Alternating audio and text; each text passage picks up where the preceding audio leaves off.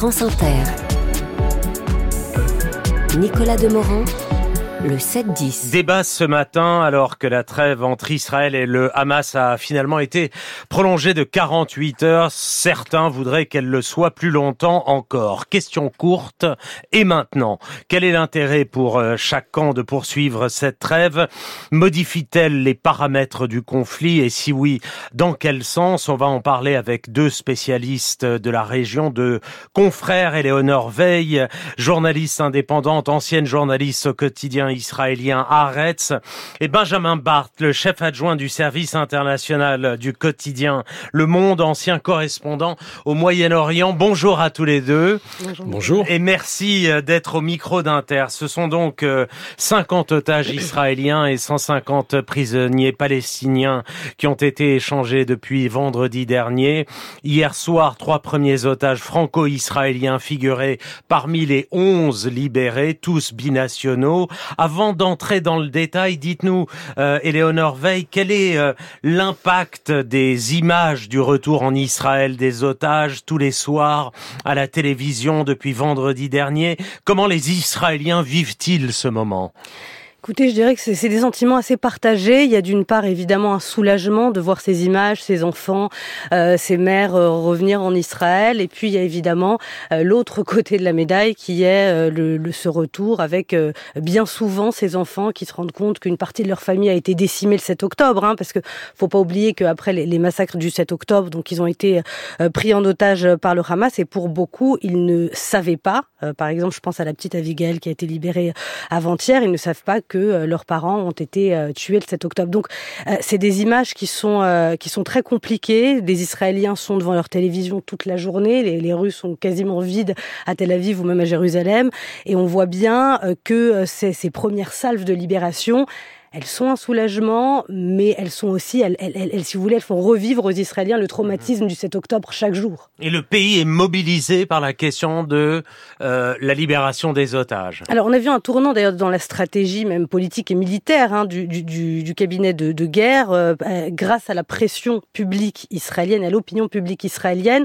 L'objectif, le premier objectif affiché, c'était la, la destruction et l'annihilation du Hamas. Et aujourd'hui, on voit que la libération des otages prime quand même dans euh, même les décisions tactiques et stratégiques de, du gouvernement et du cabinet de sécurité. La trêve est donc euh, prolongée. Euh, quel est l'intérêt de chacune des parties à la poursuivre? À qui profite la trêve, Benjamin Barthes? Bah, je pense qu'actuellement la, la, la, trêve profite aux deux aux deux parties.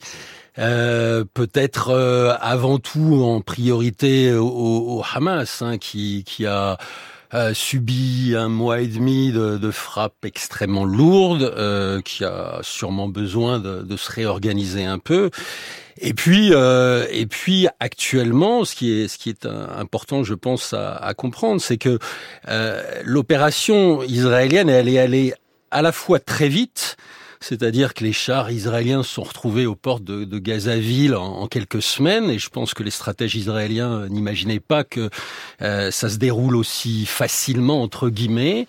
Et en même temps, l'autre versant de, de, ce constat, c'est que euh, les buts de guerre affichés n'ont pas été remplis, c'est-à-dire que on a vu quelques vidéos de ces fameux tunnels, hein, mais il n'y a pas, il a pas vraiment eu euh, démantèlement de ce qu'on appelle le métro de Gaza, ces galeries souterraines. Et puis il n'y a pas eu de, de neutralisation, de liquidation, d'arrestation de cadres très importants, tant politiques ou militaires du Hamas. Donc, euh, pour l'instant, euh, on est on est dans cette configuration où euh, assez classique en fait des guerres entre entre Israël et et les acteurs non étatiques du, du monde arabe, hein, parce qu'il faut bien comprendre que depuis 78, on n'est plus dans des guerres interétatiques. C'est Israël contre des contre des, des, groupes armés.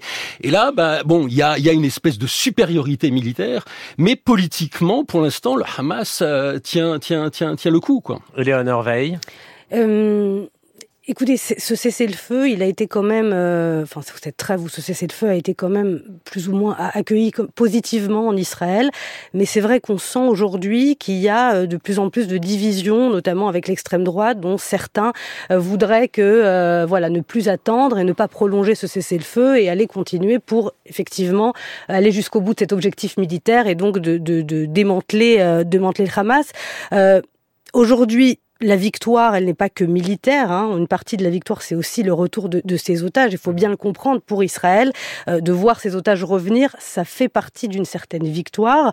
Euh, on entend tous les jours des déclarations euh, du, du, cabinet de, de, guerre qui dit que dès que cette trêve euh, prendra fin, euh, ils reviendront à Gaza. Et d'ailleurs, les combats devraient se, se, se, concentrer dans le sud de Gaza, ce qui va être particulièrement compliqué puisque c'est là que les 2 millions de Gazaouis sont partis du nord au sud. Et donc donc ça, cette deuxième partie de la guerre va être très très complexe à mener. Mmh, Benjamin Barthes. Oui, je crois que aussi il faut il faut il faut comprendre qu'il y a, il y a un contre-champ à cette à cette à cette crise. Hein. Ce sont les libérations simultanées euh, de, de, prisonniers palestiniens. Et, et ça, c'est aussi quelque chose pour le Hamas qui l'engrange. Ce sont des, des gains politiques. Hein. Euh, de même qu'on a vu ces scènes euh, très émouvantes de, de, retrouvailles entre entre les otages israéliens et leurs familles. Il y a exactement la même chose qui se qui se déroule en, en Cisjordanie. Euh, pour les Palestiniens, les prisonniers palestiniens sont perçus comme des otages. Hein. Le, mmh. le système le système carcéral israélien est extrêmement dur. Le système judiciaire, c'est ce sont des, des tribunaux militaires avec une justice assez souvent arbitraire. Donc pour les Palestiniens, il y a euh, cette idée que bon bah il y a des otages d'un côté, mais nous aussi on récupère nos otages. C'est perçu comme ça, et ces libérations sont souvent mises au crédit du Hamas. Donc le Hamas a évidemment intérêt à, à, à, à faire perdurer cette situation qui lui profite il y a des gains d'image entre guillemets parce que la guerre aussi se joue sur ce terrain-là euh, de la pour le Hamas et c'est vécu et perçu comme tel aussi en Israël. Euh, Eleonore Veil. Oui, il y a eu justement ces, ces discussions, euh, notamment dans la presse israélienne. On, on, voit ces images, on a vu ces images ces derniers jours, euh, des otages qui sont conduits euh, au moment de la Croix-Rouge avec des, des, hommes armés du Hamas qui les, qui les accompagnent. Et on sait après, puisque les, les, les otages qui sont rentrés en Israël euh, ont, ont, raconté que le Hamas leur demandait de continuer euh, de, de, de, de, lever le, le, bras et de faire un signe de revoir euh, quand ils sont retransmis à la, à la, Croix-Rouge. Il, y a effectivement une sorte de, déjà une guerre psychologique et puis aussi cette propagande du Hamas qui, en remettant ses otages et en leur demandant de, de, de, de dire au revoir presque mmh. presque amicalement euh, veut montrer que finalement il n'était pas mmh. si maltraité et que oui donc ça bien sûr ça fait partie euh, ça fait partie de cette guerre. Je voudrais juste rebondir sur le, le euh, cette victoire effectivement euh, et ce gain politique du Hamas. On voit d'ailleurs que le Hamas gagne en popularité en Cisjordanie aussi selon les derniers sondages. Il y a de plus en plus de, de Palestiniens de Cisjordanie euh, qui qui expriment leur, leur soutien au Hamas. On sait à quel point aujourd'hui l'autorité palestinienne est affaiblie. J'ai envie de dire presque quasi inexistante aujourd'hui, le leadership de l'autorité palestinienne. Et donc ça, parallèlement au, à ce qui s'est passé cet octobre et à, à, cette image du Hamas euh, regonflée, euh, fait que les Palestiniens euh, mmh. de Cisjordanie également sont de plus en plus, euh, soutiennent de plus en plus le Hamas. Comment analysez-vous le rôle du Qatar, euh, qui a joué un rôle précisément de premier plan dans l'accord qui a conduit à cette trêve, euh, médiateur utile et financier du Hamas à Gaza également? Benjamin Barthes? Il faut comprendre que bon, la, la médiation, c'est un peu euh, la niche diplomatique du, du, du Qatar. Hein. Le Qatar, euh, c'est ce tout petit pays coincé entre deux énormes puissances régionales, l'Iran d'un côté, l'Arabie saoudite, et pour exister, ils ont décidé de se rendre utile. Et pour se rendre utile, ils se sont dit, eh ben, on va euh, développer des canaux de communication avec tous ces acteurs que le reste de la communauté internationale juge infréquentables. Donc les talibans en Afghanistan, le Hamas en Palestine. Et tout cela, il faut bien le comprendre, hein, ça a été fait en parfaite coordination avec les États-Unis. Alors les États-Unis de temps en temps peuvent un peu râler, euh, dire, euh, laisser entendre que le Qatar joue un double jeu, mais en, la réalité c'est que euh, à partir de 2006, les États-Unis, c'est-à-dire dans la foulée des élections euh, législatives qui ont porté euh, le Hamas au pouvoir, les États-Unis ont officiellement, officiellement, c'est-à-dire de manière discrète, mais en tout cas il y a eu des démarches en ce sens, demandé au Qatar d'ouvrir un canal de communication avec avec le Hamas. Et puis lorsque en, en 2012 le, le Qatar, le Hamas, pardon, a été obligé de rompre avec le régime de Bachar al-Assad et de quitter Damas parce qu'il ne voulait pas endosser la répression de la révolution anti-Assad, euh, les États-Unis ont, ont, demandé au Qatar de laisser le, le, le Hamas s'installer à Doha.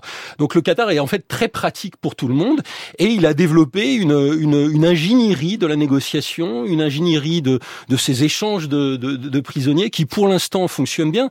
Mais ce qu'il faut comprendre, c'est qu'on va rentrer dans le dur très très vite parce que parce que euh, pour l'instant on est dans les libérations euh, de, de, civils euh, binationaux israéliens sur un ratio de 1 pour 3, c'est-à-dire un otage libéré contre trois prisonniers palestiniens. Mais évidemment le Hamas détient également des, des militaires israéliens et on sait par par l'histoire hein, que généralement le Hamas demande un prix beaucoup plus élevé pour, pour une libération de militaires. Oui.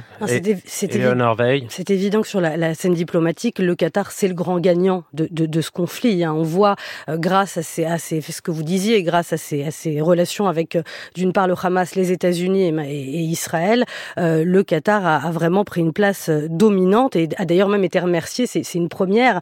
on se souvient qu'au tout début, au lendemain du, du, 8 octobre, quand le Qatar est entré dans, dans, dans, ce, dans ce jeu de négociation, Israël disait attention, le Qatar abrite les dirigeants politiques du Hamas, etc. Et puis ensuite, on a vu des, des tweets de, de remerciement des efforts de médiation qatari. Donc le Qatar est tout à fait, aujourd'hui, fait tout à fait partie et tout à fait légitime en Israël pour mener ces, ces négociations. Ça, c'est évident. Euh, le Qatar qui appelle à, évidemment à la, à la prolongation de ce cessez-le-feu. On va voir dans les jours qui viennent à quel point le Qatar a une influence sur le Hamas et même le Hamas, à quel point euh, le Hamas va réussir à localiser les différents otages parce que ça, c'est également, mmh. c'est un autre problème. Dans la bande de Gaza, les otages sont euh, dispersés entre différents groupes, dont le djihad islamique, dont d'autres de gangs palestiniens. Et ça, ça va aussi être euh, une des questions de ces prochains jours. Dès après euh, les attaques du 7 octobre, euh, le but affiché par le Premier ministre Netanyahou a été d'anéantir le Hamas. Son ministre de la Défense disait ça prendra un mois, deux mois, trois mois, mais à la fin, il n'y aura plus de Hamas. Est-ce que ce but de guerre-là est compatible avec la libération des otages? Est-ce que Netanyahou peut reprendre la guerre où il l'avait laissé euh, avant la trêve, la reprendre de la même manière, où aujourd'hui la pression sociale est trop forte pour libérer les otages, la pression diplomatique aussi, la pression humanitaire. Comment voyez-vous cet aspect-là des choses, Benjamin Barthes? Je pense que pour l'instant, il y a effectivement une double pression. D'une part, une pression de la, de la société israélienne. On l'a vu avec cette manifestation à Tel Aviv, euh, très très vaste, 100 000 personnes samedi. Euh, et puis il y a une pression diplomatique. Hein. Je crois que euh, Biden euh, maîtrise à merveille une forme de double discours, c'est-à-dire publiquement assez enveloppant à l'égard de la, de la de la société israélienne et de, la direction israélienne. Et je pense qu'en coulisses, il y a il y a un peu de des, des pressions beaucoup plus nettes pour pour pousser pousser, pousser euh, Israël à, à, à négocier et à, et à, permettre ces échanges de prisonniers. Est-ce que ça va se poursuivre après euh, les, la fin de, de, de, ces échanges de civils? Est-ce que ça va être la même ligne qui va s'imposer de la part de l'administration américaine sur les militaires? Ça, ça c'est la question qui se pose. Mais, mais juste une chose, je, je veux dire. Euh, l'armée israélienne et la direction israélienne voulaient anéantir le Hamas. Ce qu'il faut bien comprendre, c'est que c'est pas le Hamas qui a été anéanti, c'est la bande de Gaza. Hein. Il faut bien comprendre que là, il y a la moitié de la bande de Gaza qui a été rasée, la plus grande ville palestinienne au monde qui euh, est désormais en ruine, et, et, ça va peser extrêmement lourd sur sur la suite des événements dans la région. Mmh. La suite, justement. Euh, je, je, crois que c'est effectivement euh, le, le, le rôle. Mot le rôle de Joe Biden, c'est vraiment euh, le, et de l'administration américaine, c'est ce qui va, euh, c'est ce qui va déterminer la suite de l'opération, parce que le gouvernement israélien sait très bien que sans le soutien euh, des États-Unis euh, dans cette guerre, ça va être extrêmement compliqué.